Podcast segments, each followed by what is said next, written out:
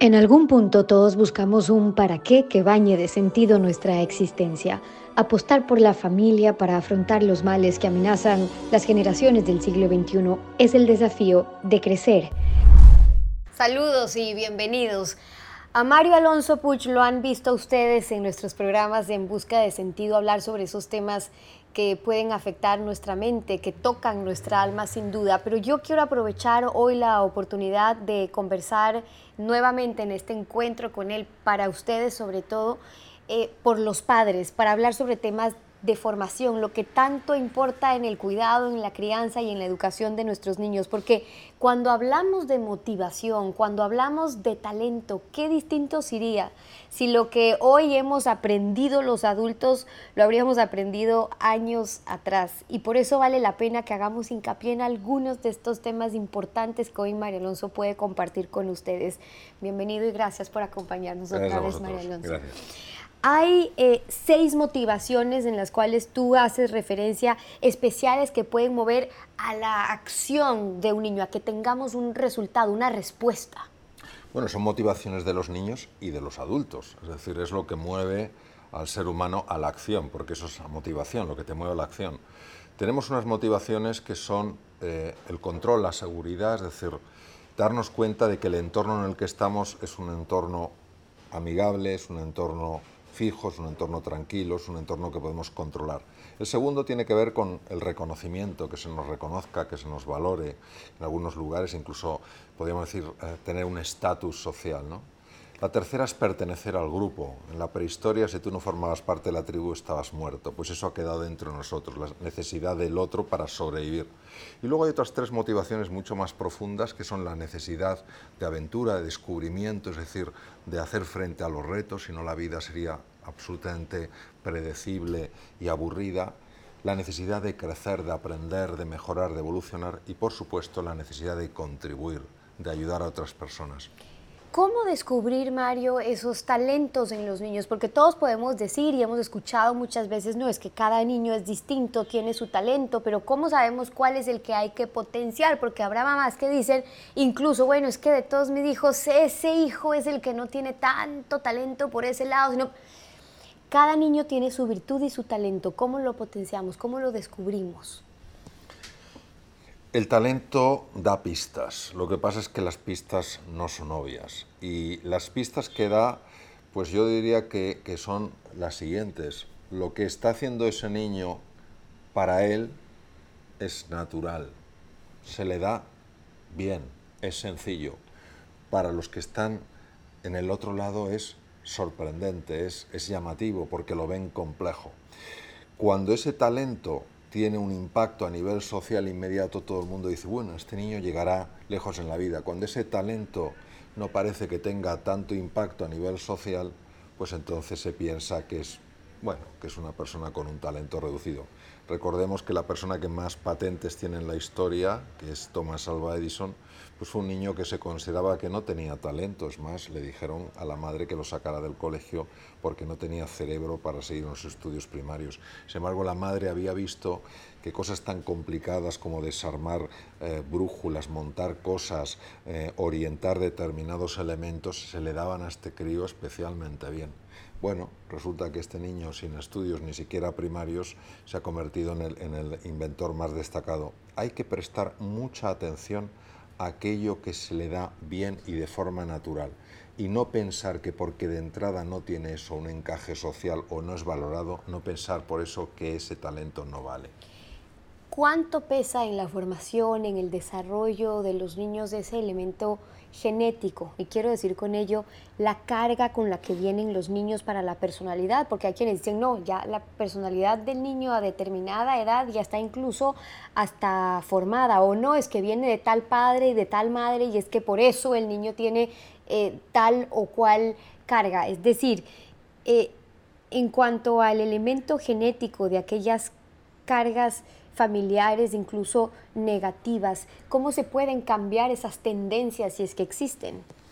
Bueno, durante tiempo se intentó dar una respuesta a esta pregunta y la respuesta siempre será incompleta. Se decía que el 40% era genético y el 60% era crianza, educación, etcétera, etcétera. Cuando se descubrió la epigenética, es decir, que los genes son ah, variables, es decir, que se activen o desactiven, depende mucho de la situación emocional de la persona, del entorno en el que vive, ya el tema de que el 40% es genético, pues ya no está tan claro, a lo mejor resulta que es menor. ¿Y qué es lo que sabemos que, ayuda a que una persona vaya desplegando la mejor versión de sí misma? Pues fundamentalmente que en su entorno sucedan las siguientes cosas, que se crea en él, o en ella por supuesto, que se les valore, que se les desafíe, que se les apoye y se les acompañe. Cuando una persona siente que los demás creen en ella, que la valoran, que la desafían para que siga creciendo, que la apoyen y la acompañan, qué raro es que no crezca y poco a poco vaya siguiendo el camino que le va a conducir a la plenitud mucho depende de cómo lo vemos nosotros, me refiero a los padres, de cómo vemos a ese niño. Y quiero hablar sobre ello de los prejuicios que también tenemos los adultos, porque partimos de ahí para considerar lo que está bien y lo que está mal, el niño bueno y el niño malo, y entonces lo que está fuera de nuestro concepto de bien o bueno lo enmarca a un niño en una actitud mala o en un niño malo. ¿Cómo hacemos que esos prejuicios que cargamos nosotros mismos no se traspasen también a nuestros propios Pues haciendo algo que para el ser humano es bastante desafiante, que es dejar de juzgar y empezar a explorar. Y explorar es preguntar y explorar es escuchar con verdadera curiosidad. Los adultos muchas veces creemos que los niños son cubos vacíos que hay que llenar y no fuegos que hay que encender. Entonces tendemos a decirles lo que tienen que saber y lo que tienen que hacer cuando en el fondo lo que tenemos que ayudarles es a que descubran cómo aprender. Es muy difícil que un niño aprenda si no conectamos con su mundo, si no vamos nosotros a su mundo y esperamos que ese niño, esa niña vengan al nuestro. Pide de nosotros una gran humildad. ¿Cómo podemos ayudar a nuestros hijos en ese diálogo mental que tú y yo hemos conversado sobre los adultos, sobre nosotros mismos, cómo nosotros somos los, a veces los más duros juzgadores de nuestras propias acciones, pero lo mismo puede pasar con el niño, aquel niño que está convencido es que es que mamá, eso yo no puedo hacer o es que para eso yo no soy bueno. No podemos evitar en mi experiencia que cada uno haga su propio análisis de la realidad, tenga su propia percepción de las cosas y llegue a sus propias conclusiones.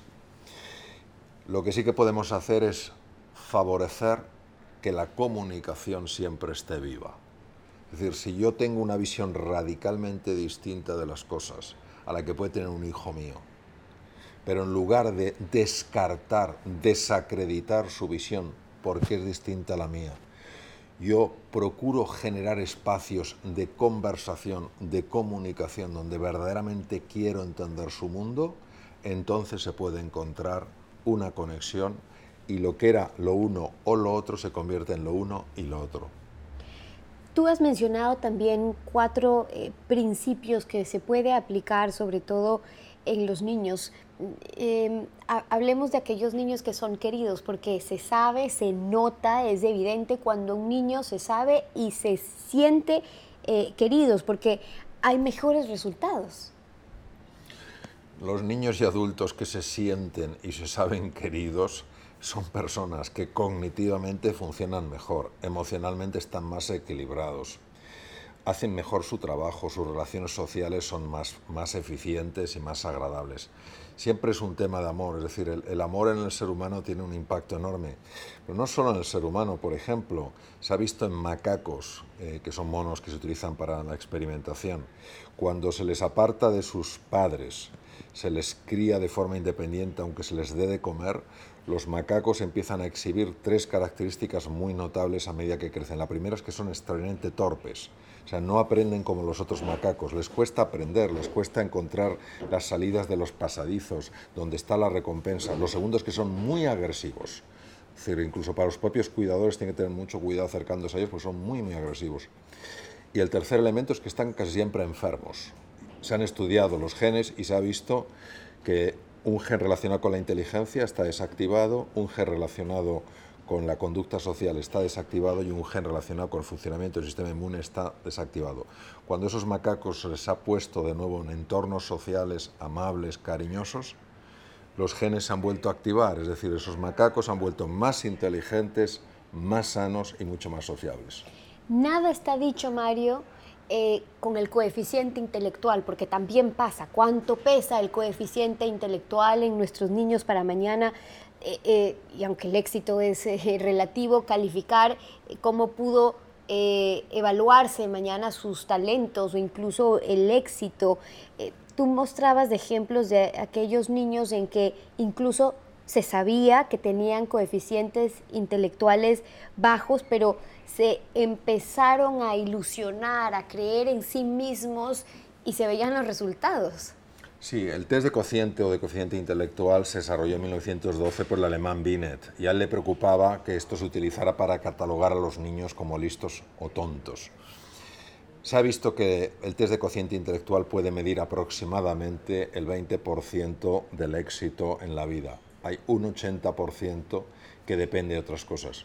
Uno de mis maestros, el doctor Howard Garner, se pasó muchos años de su vida estudiando la inteligencia y llegó a la conclusión que hay distintos tipos de inteligencia. Entonces no podemos decir listos o tontos. Unos tienen más desarrollado un tipo de inteligencia, otros otro tipo de inteligencia. Entonces al final nos damos cuenta primero que la forma de catalogar es tremendamente limitada y en segundo lugar que la inteligencia se puede expandir y se expande aumentando la autoestima, generando ilusión y confianza, como has comentado.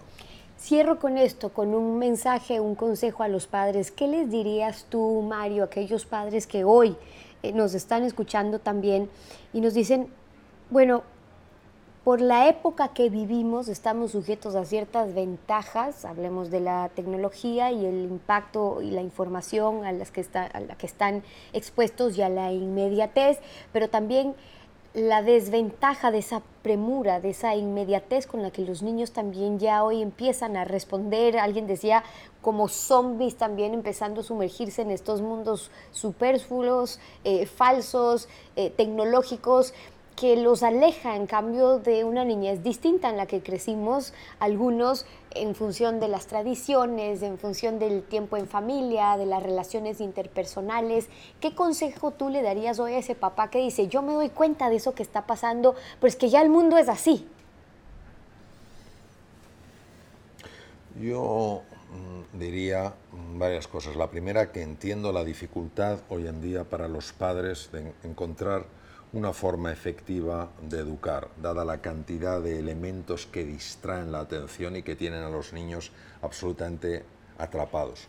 En segundo lugar, les diría que el mundo será lo que queramos que sea, que el mundo no es algo fijo y estático, sino que es algo dinámico. Y que a lo mejor en un determinado lugar puede existir una determinada cosa, pero a lo mejor no tiene por qué existir en mi casa esa cosa. Y en cuarto lugar diría que efectivamente mm, todo lo que vemos al mundo digital tiene muchas ventajas, también somos conscientes de las alarmantes consecuencias que está teniendo. Yo diría que nunca se olviden de que hay algo que es el poder de la comunicación, que si por ejemplo cuando están con sus hijos se acuerdan de apagar la televisión para tener una conversación, que si generan eh, encuentros entretenidos para ellos, excursiones, paseos, algo pensando en ellos más que pensando en los propios padres, estoy convencido que se puede llegar a un equilibrio más que saludable. Y esos son algunos de los consejos sabios, como digo yo siempre, de María Alonso, compartiéndolos con ustedes. Es siempre un placer conversar contigo, María. Muchas gracias. Gracias por acompañarnos. Gracias a vosotros. Y con ustedes, hasta una próxima oportunidad.